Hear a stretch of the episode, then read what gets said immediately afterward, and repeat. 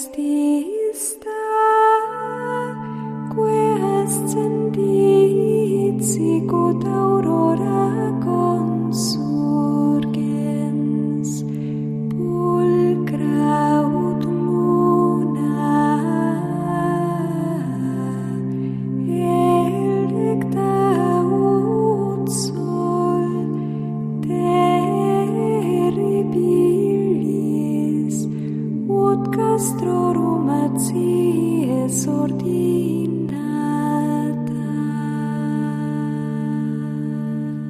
Comienza Sor Ángela María, Madre y Maestra, dirigido por el Padre Sebastián Moreno.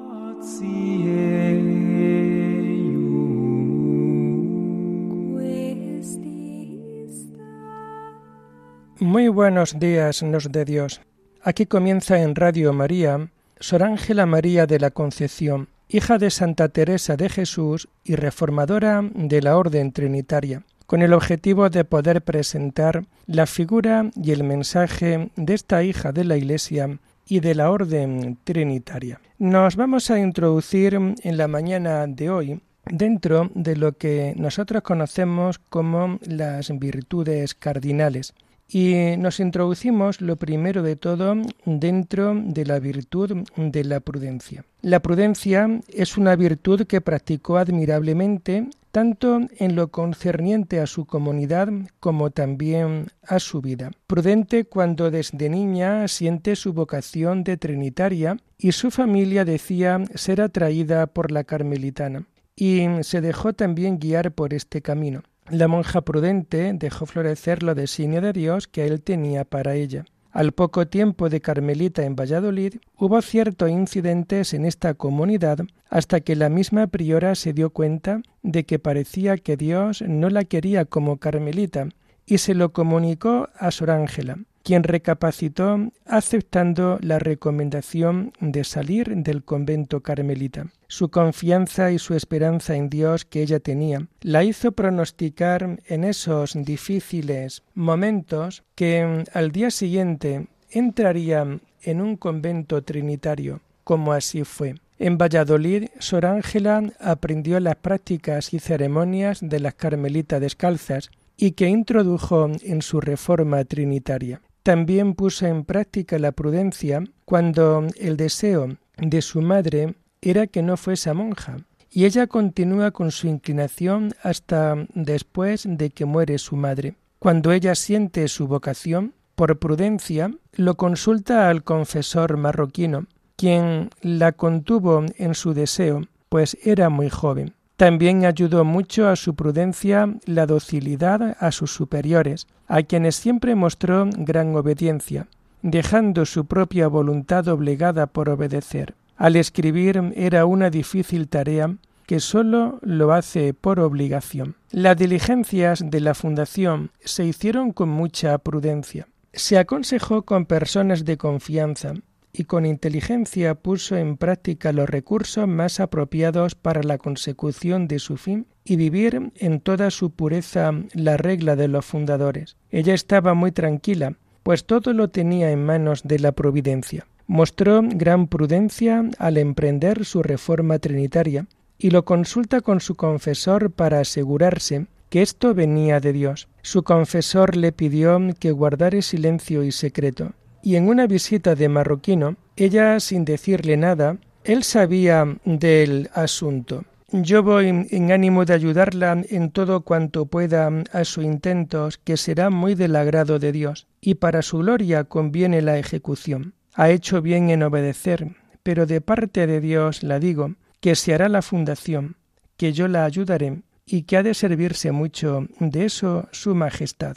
Todo esto Sor Ángela se lo, se lo dijo a su confesor, el padre provincial trinitario, quien habló con Marroquino, concluyendo los dos que se veía clara y explícitamente la voluntad de Dios. Prudencia cuando en su reforma pone toda su confianza en Dios y a la vez se sabe valer de personas muy caritativas, y prudencia en el caso de las dos monjas trinitarias rebeldes, y que tras la visita del padre provincial se decidió que una de ellas abandonase la fundación y volviera a su convento. estas difíciles circunstancias las llevó desde el primer momento con prudencia y también con resignación. La prudencia es virtud que nos guía hasta la caridad, y con ella han de consultar el entendimiento, la memoria y la voluntad. Vamos a ver momentos de prudencia y de imprudencia. Ella califica al padre espiritual de imprudente en Medina, cuando muestra sus papeles espirituales, incluso a seglares, formándose un gran alboroto en torno a los dos. También en la Casa de las Memorias le duele el que el santo vicario difunda fuera las comunicaciones de Dios. Muchas veces faltábale la prudencia. Sus diversas propuestas de matrimonio se resuelven desde Dios, verdadera prudencia. Todo el conocimiento del alma se dirige hacia las cosas divinas, pero en algunos momentos peca de imprudente. La prudencia se ve en la consecución de la reforma, sobre todo cuando los padres espirituales le dictan cosas contrarias. Y el punto más crítico para mostrar su prudencia fueron sus relaciones de gobierno, en el caso de la expulsión de las dos monjas venidas de Medina.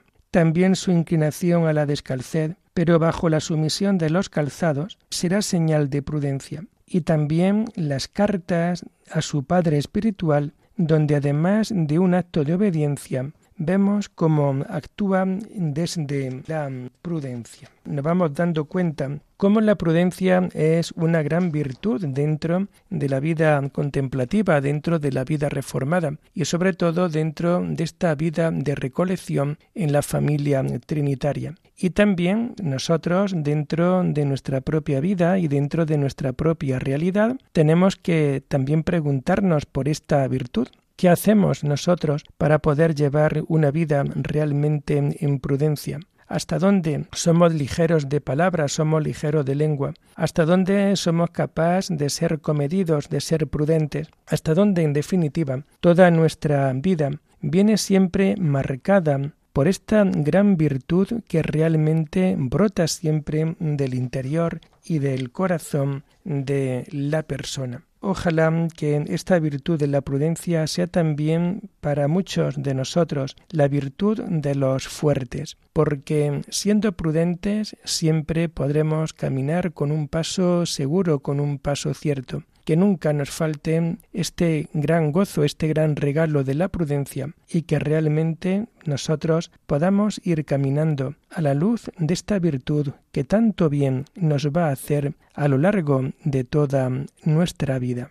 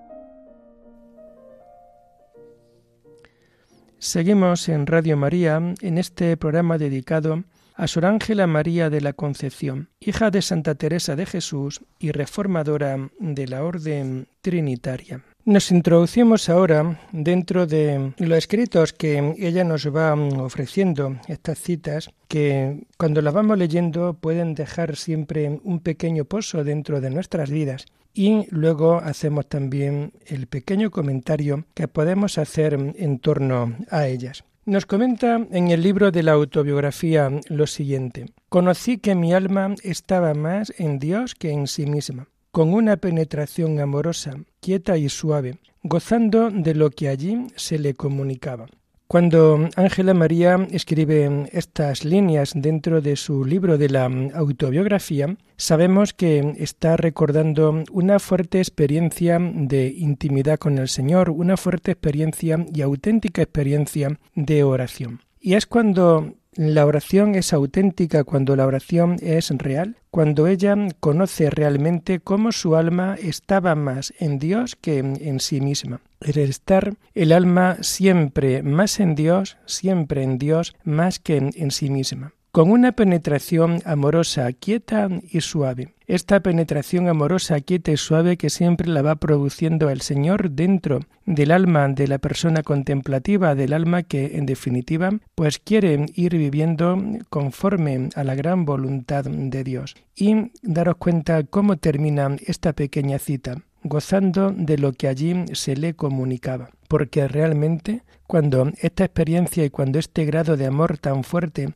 la vive el alma dentro de sí misma, rápidamente nos vamos dando cuenta que se goza, gozando de lo que allí le comunica, y algo que solamente se puede vivir y que por mucho que nosotros queramos de alguna manera comunicar, pues nos vamos dando cuenta de que no es fácil, nos vamos dando cuenta de que la cosa está un poco como diferente. ¿Por qué? Pues porque, como decimos también en el himno de la liturgia de las horas, vivir es siempre este encuentro. Así también en el libro de la autobiografía nos comenta también ella, entré en el coro y estuve amando y gozando de aquella dulce presencia.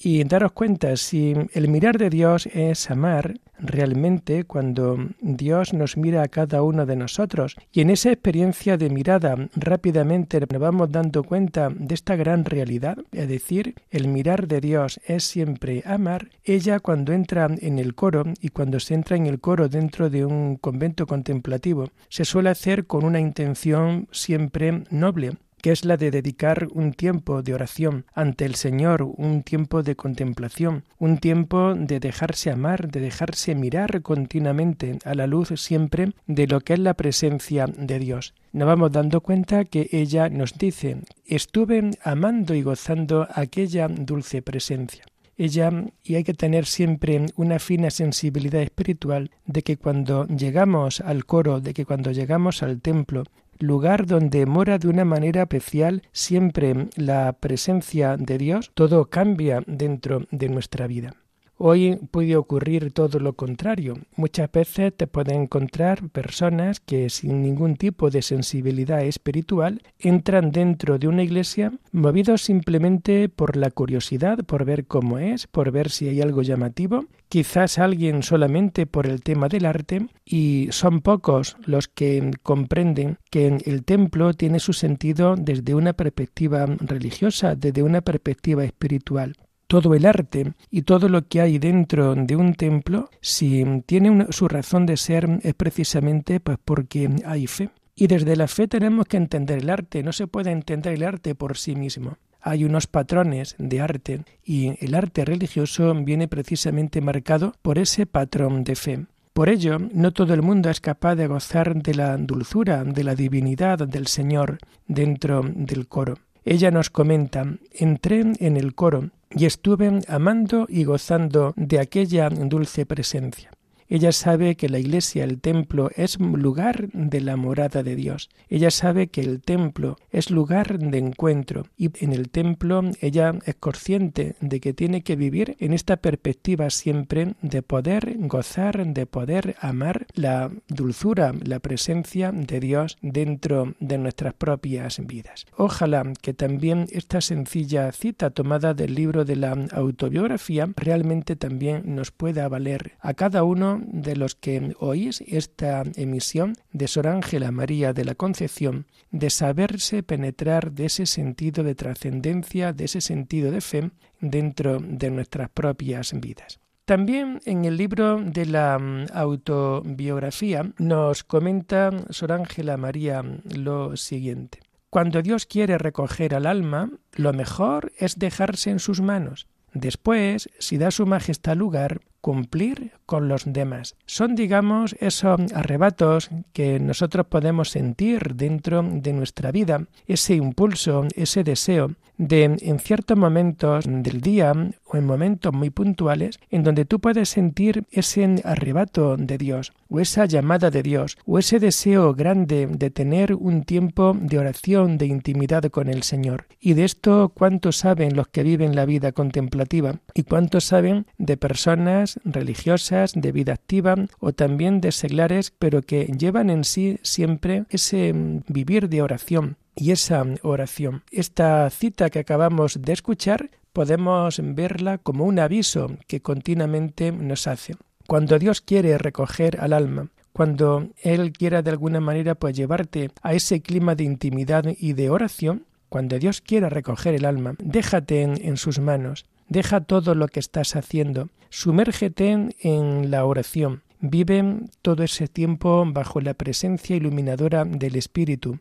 Y, como diría también San Juan de la Cruz, en ese momento, estarte amando siempre al amado porque es el tiempo de la comunicación, es el tiempo de poder estar juntamente con Él. Por ello, el consejo de Ángela María, después, si Su Majestad da lugar a todo esto, después cumplir con lo demás, después poder cumplir con lo que se tenga que cumplir. Pero cualquier impulso, cualquier deseo de oración, llévalo a su clima, llévalo a su perfección, porque realmente sacarás mucho provecho en ese tiempo vivido junto a Dios. También en el libro de la autobiografía nos comenta Ángela María, todo lo que hago siempre es sintiendo la presencia de Dios. Las criaturas en él las tengo y las miro. Y de nuevo la profundidad unida también a la sencillez que Ángela María nos sigue recordando y nos sigue ofreciendo dentro de estas citas. Todo lo que hago siempre es sintiendo la presencia de Dios. La gran pregunta que también a lo mejor nosotros en esta mañana del mes de junio nos podríamos hacer es precisamente esa cómo llevamos nuestra presencia de Dios dentro de nuestra vida. Es una presencia de Dios continua y en cada acontecimiento que acontece dentro de la casa, dentro de tu vida personal, cualquier acontecimiento lo pones delante de la Virgen, lo pones bajo el planteamiento mariano, o realmente hay como una vía de lo divino y luego tienes otra vía de lo caduco y en donde son totalmente separadas y a veces pues también contraproducentes. Por eso todo lo que hago hay que hacerlo siempre desde la presencia de Dios. No romper nunca la presencia de Dios dentro de nuestra vida. Esa presencia de Dios que tranquiliza, que estabiliza siempre a aquellas personas que se percatan precisamente de que hay alguien que está ahí también vigilando. Y por ello también termina esta cita que acabamos de ver. Las criaturas en Él las tengo y las miro. Y realmente cuando tú tienes la presencia continua de Dios, también las criaturas hay que tenerlas, las criaturas hay que saberlas mirar. También en el libro de la autobiografía nos viene también a comentar Ángela María lo siguiente. Conozco que la voluntad está ocupada en Dios de un modo que para darle a entender no encuentro palabras y al querer hacerlo me hallo en un abismo de misericordia. Una cita que quizás sea algo difícil de entender y que conviene que la volvamos a leer ya de una manera mucho más tranquila. Nos comenta Ángela María lo siguiente.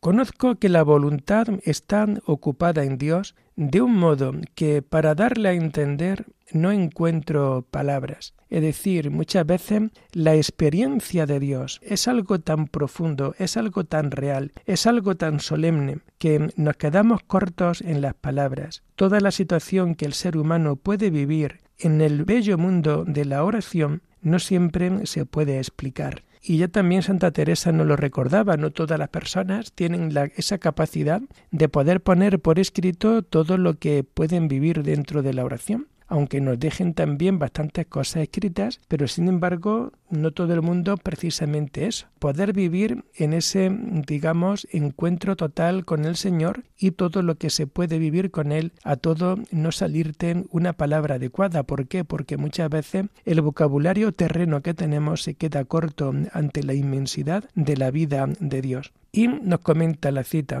no encuentro palabras, y al querer hacerlo me hallo en un abismo de misericordia. Es decir, que por mucho que tú encuentres una palabra para poder expresar y experimentar realmente ese estar con el Señor, bueno, no siempre es posible tener esa palabra y no siempre es posible el poder experimentar la fuerza, el amor que Dios nos está transmitiendo dentro de su vida. Por tanto, y volvemos a decir, una de las grandes ideas que seguimos repitiendo y con bastante frecuencia dentro de este día de hoy, siempre y absolutamente siempre tener claro que igual a veces las palabras no son tan comunicativas como desearíamos y que necesitamos de alguna manera introducirnos mucho más dentro de este tipo de vocabulario religioso contemplativo que tanto bien nos puede hacer dentro de nuestra alma.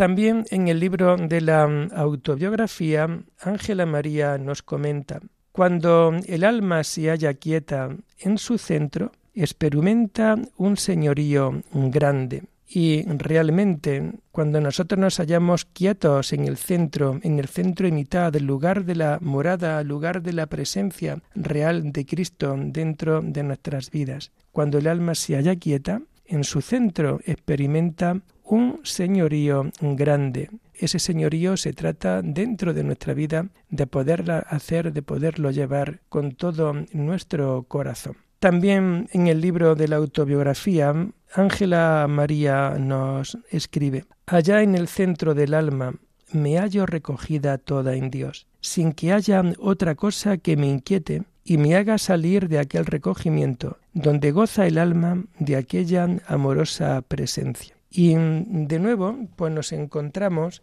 ante la alta oración que Ángela María alcanza dentro de sus días mortales y por tanto para poderle dar auténticas gracias a Dios dentro de su propia vida. Allá en el centro del alma me hallo toda recogida en Dios. No podemos olvidar que en ese centro de nuestra alma es el lugar privilegiado donde nos vamos a encontrar siempre con la presencia de Dios. Allá en el centro del alma me hallo recogida toda en Dios. Ella se halla recogida totalmente en Dios, sin que haya otra cosa que la inquiete y me haga salir de aquel recogimiento la importancia de ese recogimiento, la importancia de poder nosotros velar el encuentro con el Señor, la importancia de saber experimentar en nuestras vidas, que a estos altos vuelos estamos llamados desde el día de nuestro bautismo, pero que a lo mejor no todo el mundo es capaz de poder encontrar estos grandes descansos espirituales que continuamente Dios nos está mm, ofreciendo.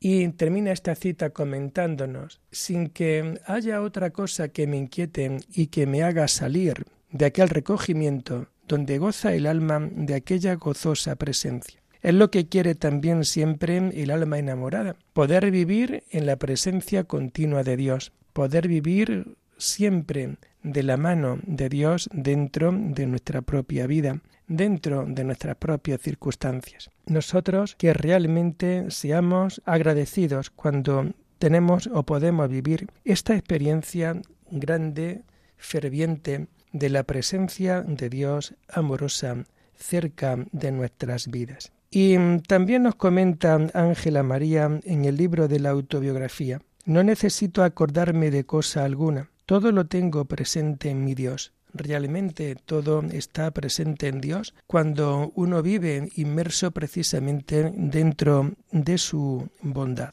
Y la última cita que vamos a comentar en esta mañana también la vamos a tomar del libro de la autobiografía. Y ella nos dice, como sedienta buscaba el agua que tanto refrigera el espíritu, cuando viene por el arcaduz de la guía espiritual. Y de nuevo, pues nos vamos dando cuenta precisamente cómo el corazón de también de la persona contemplativa necesita siempre estar regado, estar bañado por la fuerza de la oración. Como sedienta buscaba el agua que tanto refrigera el espíritu. Lo que refrigera el espíritu, esa agua, es siempre el camino de la oración. Una oración hecha en paz, una oración vivida completamente desde ese encuentro gozoso con el Señor dentro de nuestras santas vidas.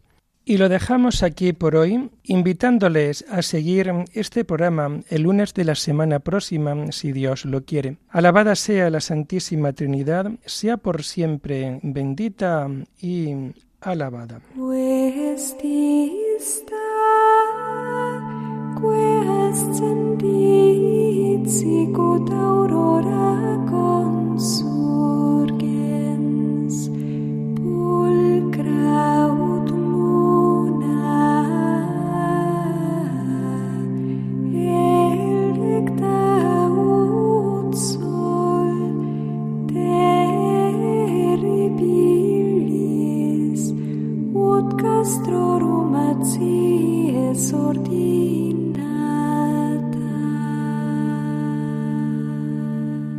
Han escuchado en Radio María Sor Ángela María, Madre y Maestra, con el Padre Sebastián Moreno.